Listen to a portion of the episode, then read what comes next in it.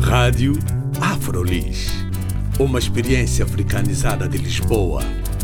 Rádio Afrolis. O audioblog onde podem saber mais sobre afrodescendentes a viver em Lisboa. Visitem também a nossa página de Facebook, Rádio Afrolis. Olá, bem-vindos e bem-vindas à Rádio Afrolis. O meu nome é Carla Fernandes.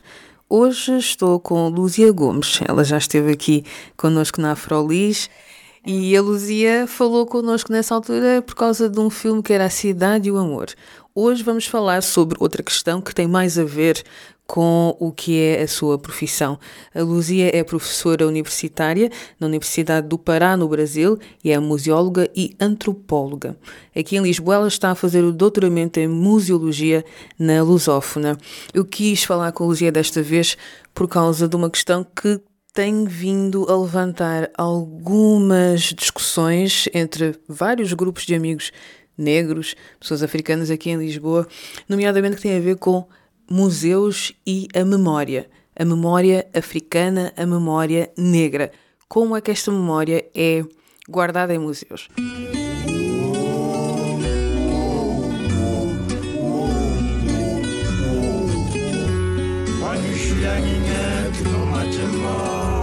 A minha formação em museologia sempre me, me fez pensar muito qual o lugar da representação negra, qual o lugar das memórias negras nos museus, né? Então eu venho do contexto onde esse tema é o tempo todo debatido. Não podemos esquecer que o museu é uma criação ocidental, né? Uma criação euro-ocidental. E eu tenho uma amiga, a Vânia Braine, ela fala sempre que o museu é um, um instrumento muito poderoso né, para contar as verdades que quem está no poder quer. Não podemos perder de vista também que os museus sempre esteve ligado a uma elite do poder econômico e política, né? Então, você vai ter representado nesses museus as memórias desses grupos e também a versão da história contada por esses grupos, né? Ou seja, se nós aqui, nós eh, pessoas negras na diáspora, quisermos pensar na memória negra, na memória africana dentro dos museus aqui no Ocidente, o que é que nós poderíamos esperar? É, dentro da lógica que, que a Luzia acabou de explicar. Então, é, pensando aqui o caso de Lisboa, que é onde eu estou morando há três anos, sempre me chamou a atenção o silenciamento sobre as memórias negras aqui em Lisboa, as memórias negras africanas, ou uma percepção dessa memória a partir do Museu Nacional de Etnologia e alguns casos do Museu Nacional de Arqueologia, mas que também é uma memória que ela está fragmentada e ela está também é, de certa forma estagnada no tempo, né? Então você tem aquela, aqueles objetos expostos naquele espaço que, e que e já me falaram isso, né? Se eu quisesse pesquisar África e Portugal, eu teria que ir para o Museu Nacional de Etnologia e sempre observava aquele museu, é, aquelas essa, uma certa estagnação que me incomodava muito, né? Então hoje, né, com o advento da museologia, fui pensando, se repensando, né, é uma, uma ideia de um movimento que surgiu, inclusive aqui em Portugal, da nova museologia, de pensar outras vozes dentro desses museus, não só as vozes de quem está no poder, de uma perspectiva política branca, né? Eu fico pensando que memórias hoje em Lisboa a gente pode pensar para os museus e por que essas memórias dessa população negra que a gente vê na rua, que a gente vê nas festas, que a gente até dança as músicas, come a comida, acha interessante as suas produções artísticas, mas essas produções não estão nesses museus. E, e aí podem me questionar quem for museólogo, mas os museus têm acervos, mas os museus têm políticas de aquisição, os museus têm política de conservação, de documentação, os museus têm dinheiro, que é sempre esse discurso. Sim, mas os museus eles não podem ser reféns dos seus acervos, né? Os museus, e é uma crítica que eu faço aos museus, tanto aqui quanto os museus brasileiros, os museus precisam acompanhar a contemporaneidade. E as cidades, os espaços estão nos demandando outras coisas que muitas vezes, pelo próprio acervo que o museu tem, você não vai conseguir falar. Né? E isso é importante a gente pensar quando a gente quer discutir memória. Porque a gente tem que pensar quem tem direito à memória, porque a grande questão é essa: quem tem direito à memória e quem tem direito à memória nos museus de Lisboa. Ainda há pouco é, é interessante essa, essa questão, esses questionamentos que levantaste, uh, mas muitas vezes nós pensamos nos museus como algo que guarda, não é? cujo acervo é realmente o reflexo de um, de um tempo que não, não tem necessariamente que acompanhar o tempo atual. Nós pensamos, vou ao museu, vou ver coisas antigas, velhas. E, e, e tu, Luzia, tá, estás-nos a dizer, como museóloga, que o que te causa espécie nos museus é o facto de eles estarem estagnados num determinado tempo. Isso não é um pouco contraditório, pensando na lógica de, de, um, de um leigo de pensar os museus? Não é obviamente que no senso comum a gente pensa sempre o museu como um lugar de, do passado, ou de guardar a memória do passado, que o museu não está falando do presente. E isso, ou que o museu para existir, ele precisa de um acervo grande, com várias coleções para poder existir. Né? Não vai existir nenhum museu sem coleção, coleção fixa, né? Porque você pode ter uma coleção, uma exposição temporária que necessariamente não tem, uh, não faz parte daquela coleção do museu. E justamente programa no qual eu estudo, e, as, e por isso eu vim estudar aqui no, na Lusófona, é justamente a gente pensar outras possibilidades para museus e perceber que ele não, tá, ele não pode estar estagnado no passado. Né? Sempre tem aquela, aquela frase que no Brasil é muito, a gente fala muita piada, é que gosta de coisa velha, museu. Mas o museu não é só lugar de coisas velhas. né? O museu não está falando só do passado. E a gente também tem que se atentar a uma coisa: o passado ele só existe no presente. Né? O que a gente vê nos museus é uma reconstrução do passado. E se é uma reconstrução, ela cria uma narrativa e essa narrativa é criada por pessoas. E essa é a grande questão que a gente precisa pensar nos museus. Quem são essas pessoas que estão por trás? Quem são esses curadores? Quem são é, esses diretores de museus? Quem são esses profissionais de museus? Porque os museus também, e isso também é uma, é uma questão que a gente não discute, a gente chega para visitar a exposição, a gente vê lá o espaço e as coisas.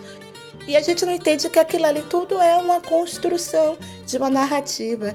E se a gente pensa nos museus públicos, esses museus públicos estão ligados ao, ao Estado, né? E, e você tem, o Estado ele quer manter um discurso, né? Ele quer manter um discurso. Então, se ele quer manter um discurso, nada melhor que um museu para espelhar esse discurso. né? E falando em discursos, uh, recentemente eu também me causou espécie por causa de uma exposição. Era uma exposição sobre escravatura e como subtítulo dizia mesmo exposição sobre escravatura e subtítulo tinha Memória Africana. E é engraçado, né? O tipo de narrativa que normalmente é associado a uma memória africana. Tu falaste de qual é o discurso que se quer passar, não é? Eh, com uh, o preenchimento de um acervo de um museu, não é? E que, que mensagem é que eles querem passar com, com o acervo de um museu?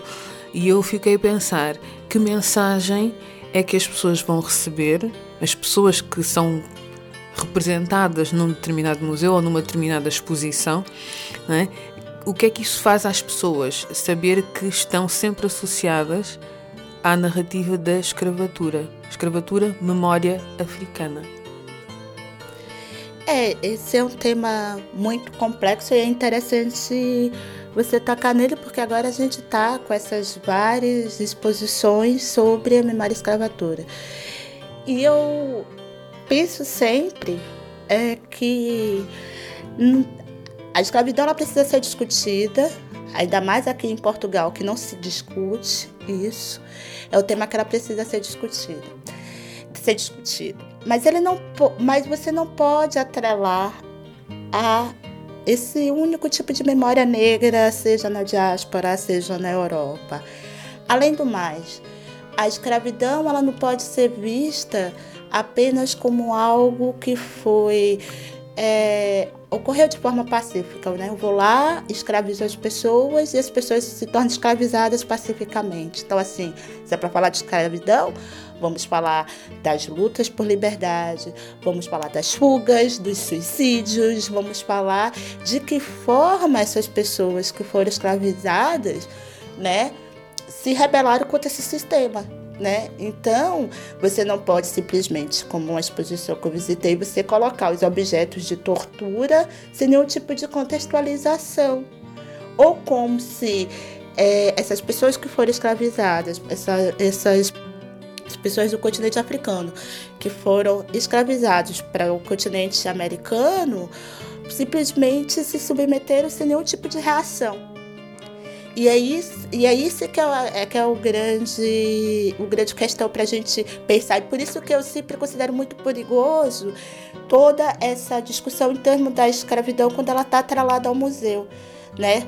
Se, nós não, se você quer discutir isso nos museus, se você não consegue construir um discurso onde você entenda a escravidão foi um crime, né?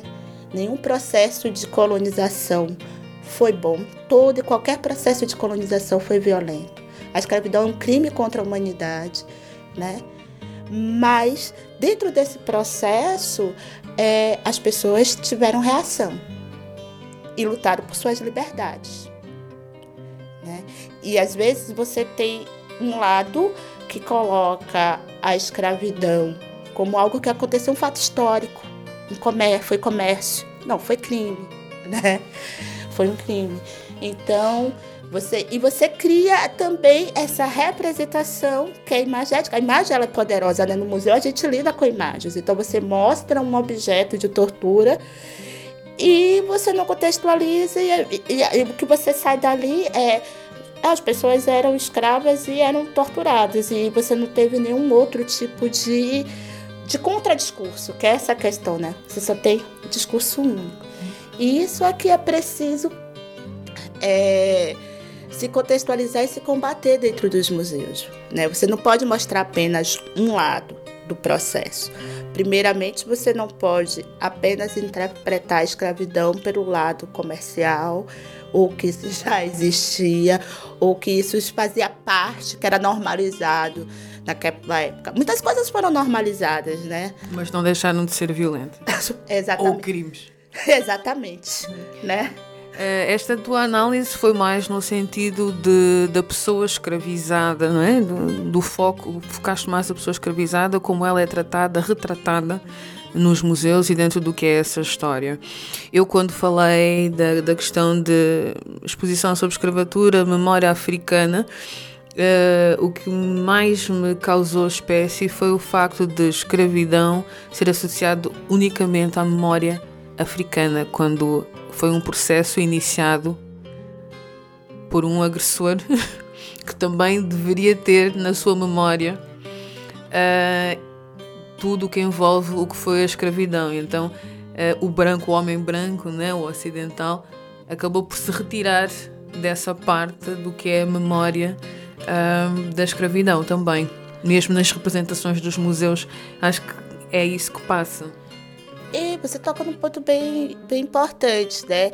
Porque você também, uma coisa que eu observo, você mostra a escravidão e você vê imagens de pessoas negras escravizadas, mas você não mostra o sujeito que escravizou, né?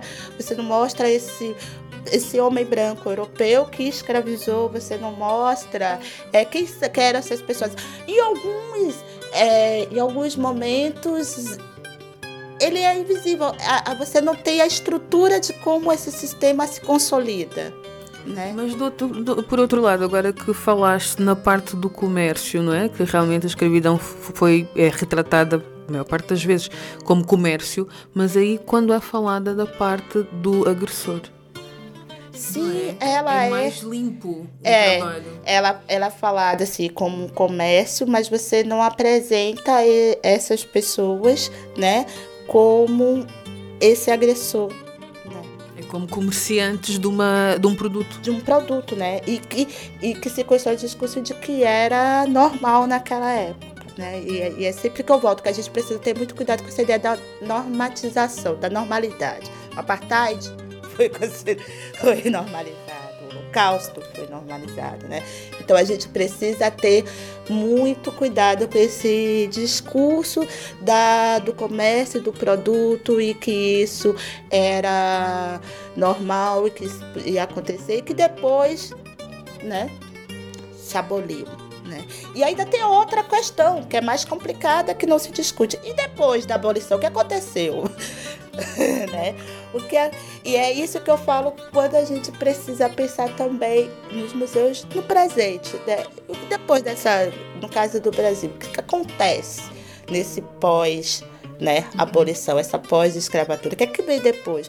Como é que essas populações seguem? Como é que a população negra é inserida nessa sociedade? Ou não, inserida ou completamente excluída, não é? Acabaram por fazer isso. É, ou como, como ela é inserida, ou como, na verdade, como ela, como ela é invisibilizada. E como é, os museus, e aí que eu falo que museus, ele tem, é um espaço importante para a gente pensar isso hoje. Então, por isso que a gente não pode pensar apenas no passado, que o museu está preocupado apenas com o passado. Ele precisa apresentar hoje. Pelo menos na, na essa, desse circuito agora que está acontecendo, eu só visitei uma exposição e eu saí de lá muito inquieta, porque. É... As exposições que estão incluídas na, na uh, Lisboa, capital ibero-americana, não é? Isso. É justamente essa exposição me causou muito incômodo Primeiramente, porque a exposição, para mim como museóloga, falta muita contextualização da forma como foi, não sei, não sei como foi pensada. Você tem vários objetos dentro de vitrines, né? Então você não tem uma contextualização. Você não tem o, de, o pós, né? Pós-escravidão, você não tem pensando como foi a participação de Portugal nesse processo escravocrata. Né? Possa ser que tenha outra exposição, mas na que eu fui não tem, né? Então, é como você olha, você olha e eu fiquei reparando, fiquei muito tempo na exposição e vendo que muitas crianças visitando a exposição e, e uma coisa que eu prestei atenção e que isso acontece sempre, como os objetos de tortura chamam atenção, né? As crianças param muito na frente daqueles objetos, né? E você sai dali simplesmente com, com essas coisas na cabeça e você pensa, mas antes e depois, o que é que acontece aqui? Não teve nenhum tipo de reação, as pessoas aceitaram ser escravizadas sem reagir, né?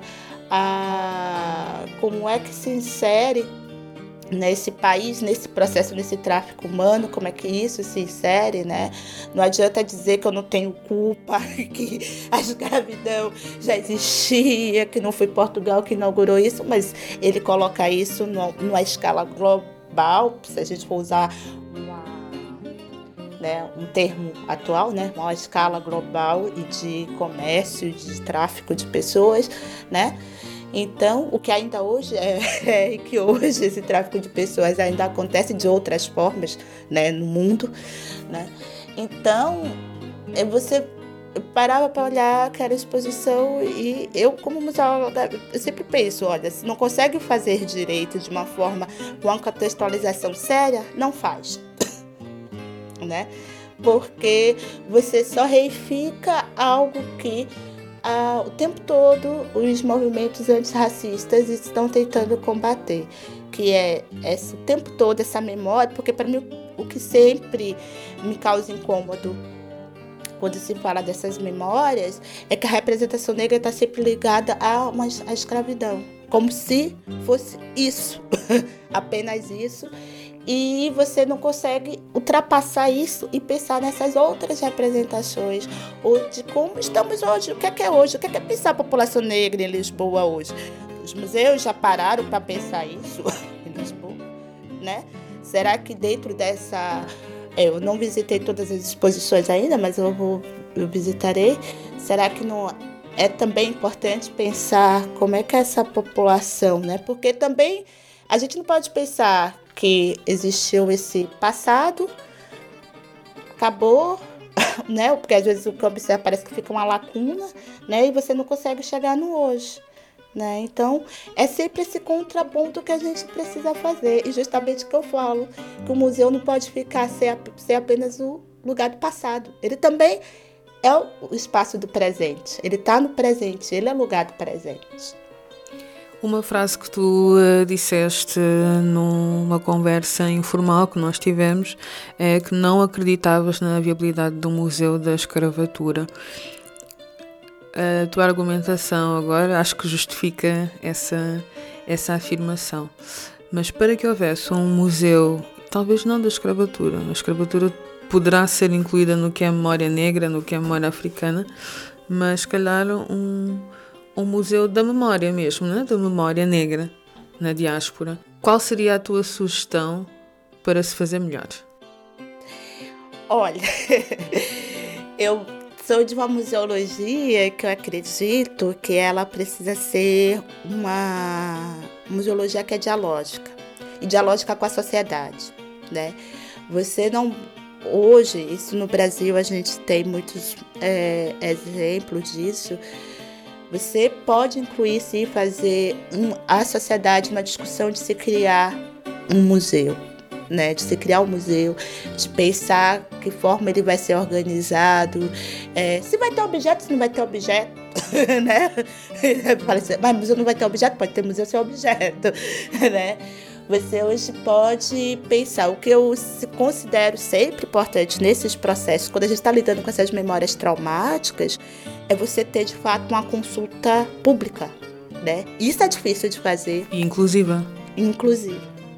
Né? E que você precisa ter, porque, ok, Luzia museóloga pode pensar, não, não vejo uma viabilidade no Museu da Escravatura, sendo que a gente pode tratar a escravatura pensando um, um museu mais amplo, né, Museu das Memórias Negras em Lisboa ou no Brasil, seja lá o que for.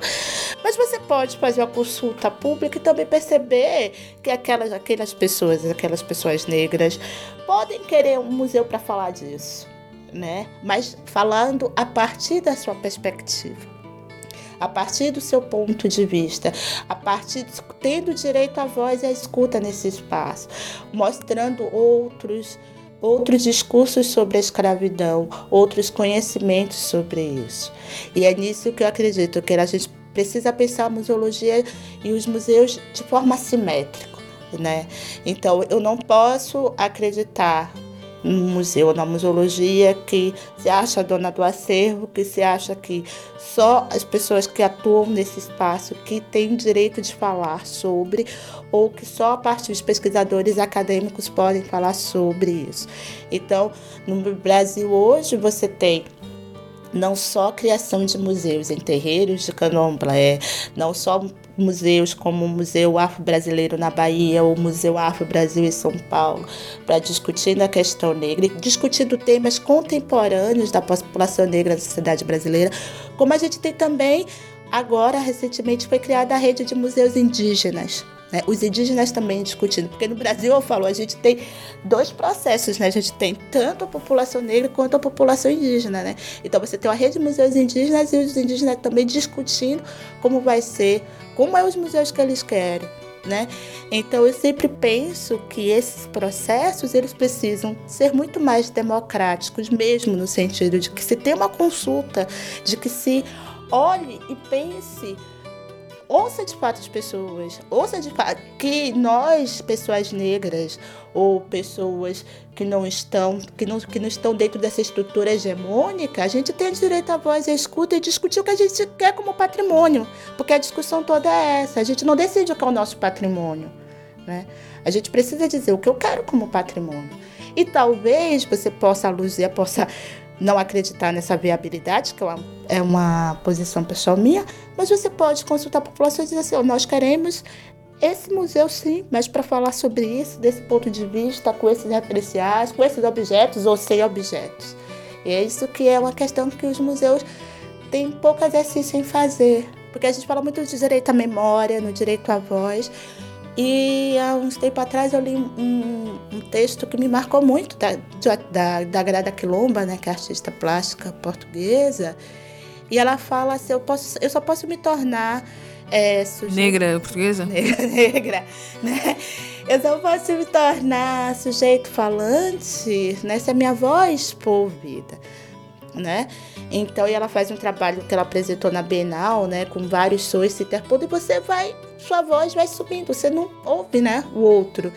Então, o, os museus eles precisam se abrir para isso. Se os museus querem de fato é, hoje ter uma postura de descolonial, de ter uma postura de pensar o, pensar o que foi a escravidão, mas também pensar como ela ainda reverbera no presente, ele precisa estar aberto para ouvir as pessoas. E ouvir essas pessoas que muitas vezes o museu representa sem nenhum tipo de consulta.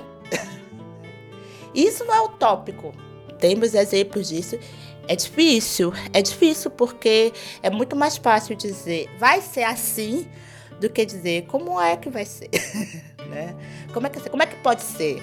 Né? Como é que você chegar e, e dialogar? Mas isso não é possível, né? De criar inventários participativos, de criar de fato exposição que os grupos, sejam de movimentos antirracistas ou grupos artísticos, estejam de fato sendo co-criadores, participando junto. Isso é possível de acontecer.